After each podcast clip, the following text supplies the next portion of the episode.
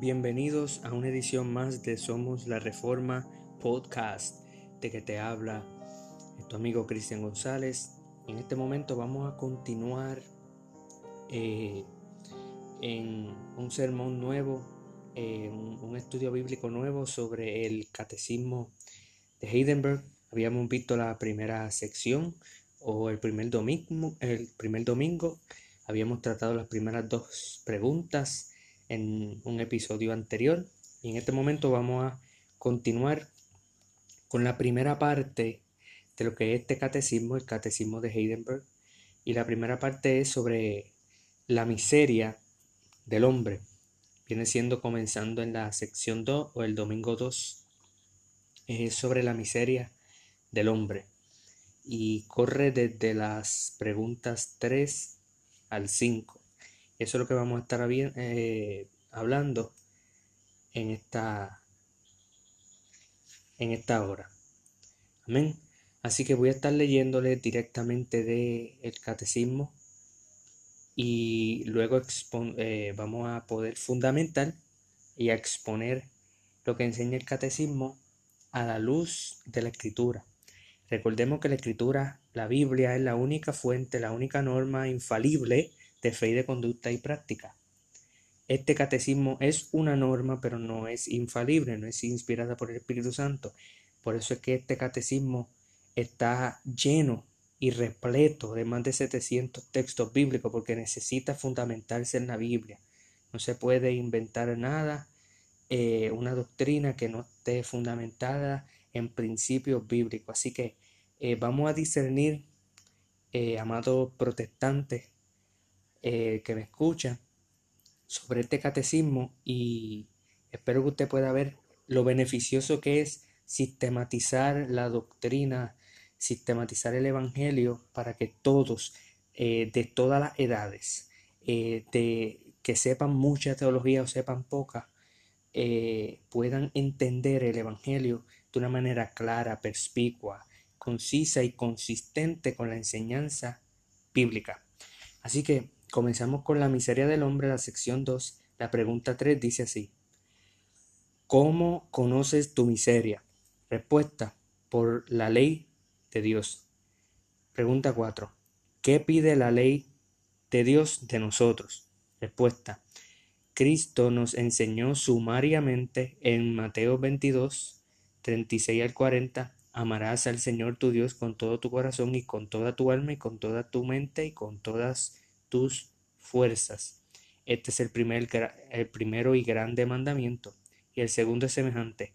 Amarás a tu prójimo como a ti mismo. De estos dos mandamientos dependen, depende toda la ley y los profetas. Y la pregunta 5 dice así, ¿puedes cumplir todo esto perfectamente? Respuesta, no, porque por naturaleza estoy inclinado a obedecer a Dios, no porque por naturaleza estoy inclinado a aborrecer a Dios y a mi prójimo. Amén. Eh, eso es lo que dice el catecismo. Fíjese cómo el catecismo comienza hablando eh, sobre la miseria del hombre y el catecismo inmediatamente hace lo que la Biblia hace, que es decirte el por qué, decirte la regla, el estándar eh, objetiva. Eh, un estándar objetivo para yo poder decirte con certeza de que eres miserable, de que eres pecador delante de Dios. Así que la pregunta 3 comienza, ¿cómo conoces tu miseria? ¿Cómo tú sabes que tú eres miserable, que tú eres pecador? La respuesta es por una regla. Esa regla es la ley de Dios, esa es la ley de Dios. Eh, fíjese que el, el catecismo cita a Romanos 3:20 que dice, ya que por las obras de la ley ningún ser humano será justificado delante de Dios, porque por medio de la ley es el conocimiento del pecado. ¿Ve? La ley no puede justificar a nadie. La ley Dios la dio y Dios nos la reveló dentro de nosotros en la naturaleza y en las escrituras para que nosotros pudiéramos conocer el pecado. ¿Cómo conocemos el pecado? Porque cada vez que conocemos la ley de Dios que está en nosotros, en la naturaleza y en la escritura, que es la revelación especial, nosotros podemos entender de que no podemos guardar la ley de Dios perfectamente, no podemos seguir los mandamientos de Dios. ¿Cómo conocemos nuestra miseria? Porque la ley de Dios nos dice, mira cuán débil tú eres, mira que mira cuán débil tú eres y mira cuán pecador tú eres que tú no puedes cumplir esto. Que tú hay días que quizás los cumpla y parece ser que los cumples, hay otros días que no los puedes cumplir. Hay un problema en ti. La ley es un ayo, la ley es un maestro, eh, a través de la ley es que tú conoces tu pecaminosidad. A través, de la ley, tú, a través de la ley tú conoces que tú mereces un juicio que va a ser juzgado por esa ley y sentenciado por esa ley. Así que tú conoces tu miseria mediante la ley de Dios. En la pregunta 4 dice, ¿qué pide la ley de Dios de nosotros? Es muy sabio lo que está haciendo el catecismo en este momento porque está yendo directamente, directamente a un resumen que nuestro Señor Jesucristo nos dio. Eh, la respuesta que nos da es que Cristo nos enseñó sumariamente, en resumen, nos enseñó la ley de Dios en Mateo 22, de los versos 37 al 40. Y el Señor nos dijo, amarás al Señor tu Dios con todo tu corazón y con toda tu alma y con toda tu mente y con toda tu fuerza, con todo, con todo lo que tú eres. Fíjese, es con todo. Nada puede darle a otro espacio el espacio que es, eh, que es de Dios. es eso que le toca a Dios. Dice, este es el primero y grande mandamiento. Y el segundo es semejante, amarás a tu prójimo como a ti mismo. De estos dos mandamientos depende toda la ley y los profetas. O sea, toda la ley y los profetas, todos los mandamientos de la ley y toda la enseñanza de los profetas dependen de, de ese resumen que Jesucristo nos dio. ¿Y quién en este mundo puede amar a Dios con todo su corazón, con toda su alma, con toda su mente y con toda su fuerza, completamente. Cuando dice con toda es perfectamente, con la plenitud, totalmente, plenamente, cabalmente, completamente, perfectamente. Nadie. Y esa es el, ese es el gran problema con el ser humano ¿Cómo tú conoces tu miseria? Por la ley de Dios. ¿Y qué es lo que dice la ley de Dios? Que tú tienes que amar a Dios sobre todas las cosas y a tu prójimo como a ti mismo. Y el problema es que tú no puedes amar a Dios sobre todas las cosas. Que tú amas cosas por encima de Dios. Que hay cosas que están en el lugar, en, el, en el lugar donde Dios debe de estar. Y a tu prójimo tú no lo puedes amar tampoco perfectamente, porque si tú no tienes una relación correcta, eh, recta delante de Dios, tú no puedes tener una, real, una relación con tu prójimo recta. Si tu relación vertical está mal, tu relación horizontal va a estar mal también. Y eso es lo que está queriendo decir el catecismo. Eh, cuando nosotros vamos a Deuteronomio 6.5 dice, y amarás a Jehová tu Dios con todo tu corazón y con toda tu alma y con toda tu fuerza. En Levítico 19.18 dice, no te vengarás ni guardarás rencor a los hijos de tu pueblo, sino amarás a tu prójimo como a ti mismo. El Señor está citando, Jesucristo no se está inventando esto, Él está dando un resumen y está citando a la ley, porque la misma ley te da un resumen de ella misma. Eh, amén. Y la quinta pregunta es, ¿puedes cumplir todo esto perfectamente como estábamos diciendo? La respuesta es no. Tú no puedes cumplir la ley de Dios perfectamente. Yo no puedo cumplir la ley de Dios perfectamente. No podemos. ¿En dónde dice eso en la Biblia? El catecismo cita a Romanos 3. En verso 10, verso 20 y verso 23. Mire cómo, mire, mire, mire, mire cómo dice tu verso. Como está escrito, no hay justo ni aun uno ya que por la obra de la ley ningún ser humano será justificado delante de él, porque por medio de la ley es el conocimiento del pecado, por cuanto todos pecado, pecaron y están destituidos de la gloria de Dios. En 1 de Juan 1, 8 al 10 dice, si decimos que no tenemos pecados, negamos, nos engañamos a nosotros mismos y la verdad no está en nosotros. Si decimos que no hemos pecado, le hacemos a Dios mentiroso y su palabra no está en nosotros. ¿Ves? La palabra de Dios nos dice que no podemos cumplir perfectamente la ley.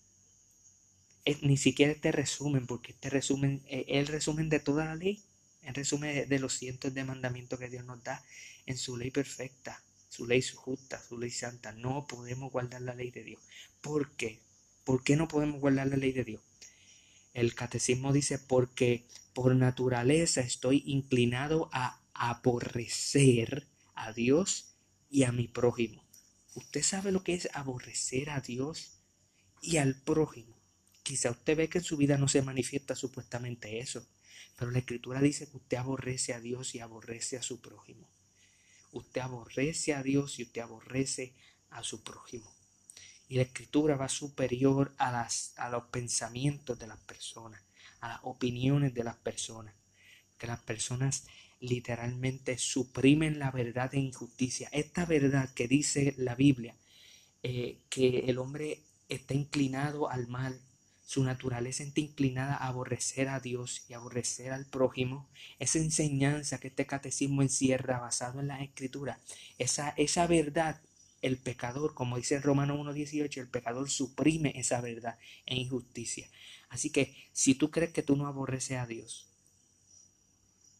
si tú crees que tú no aborreces a Dios y que tú no aborreces a tu prójimo, es porque tú estás, o número uno, ya tú eres salvo.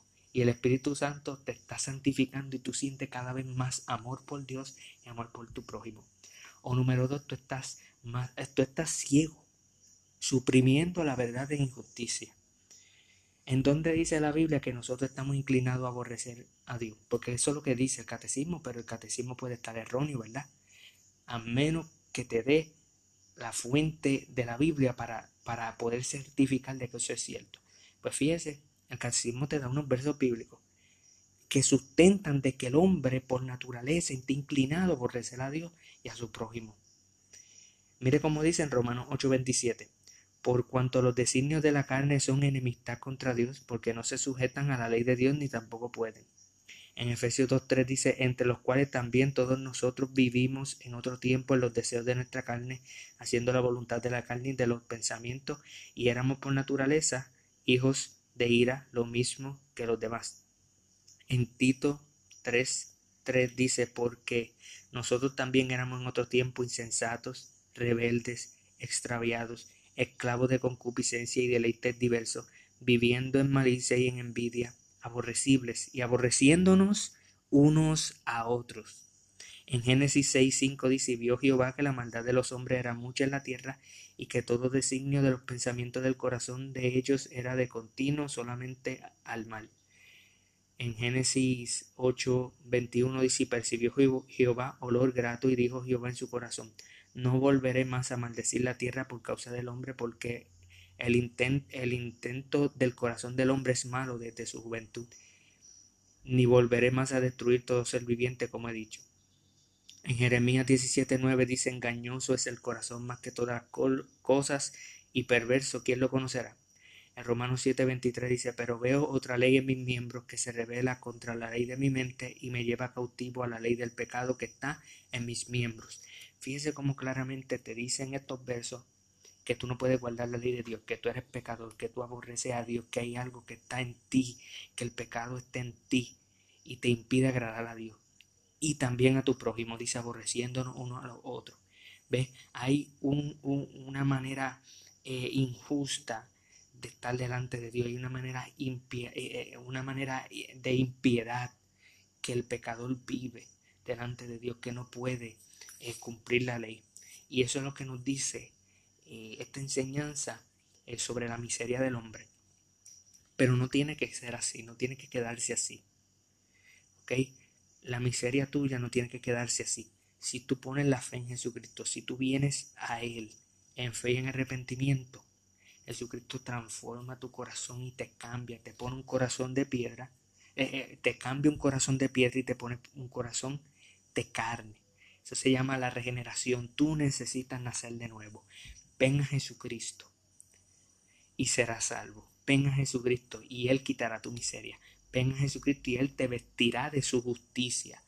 Tus obras delante de Dios son como trapos de inmundicia. Tú no puedes eh, cumplir la ley de Dios.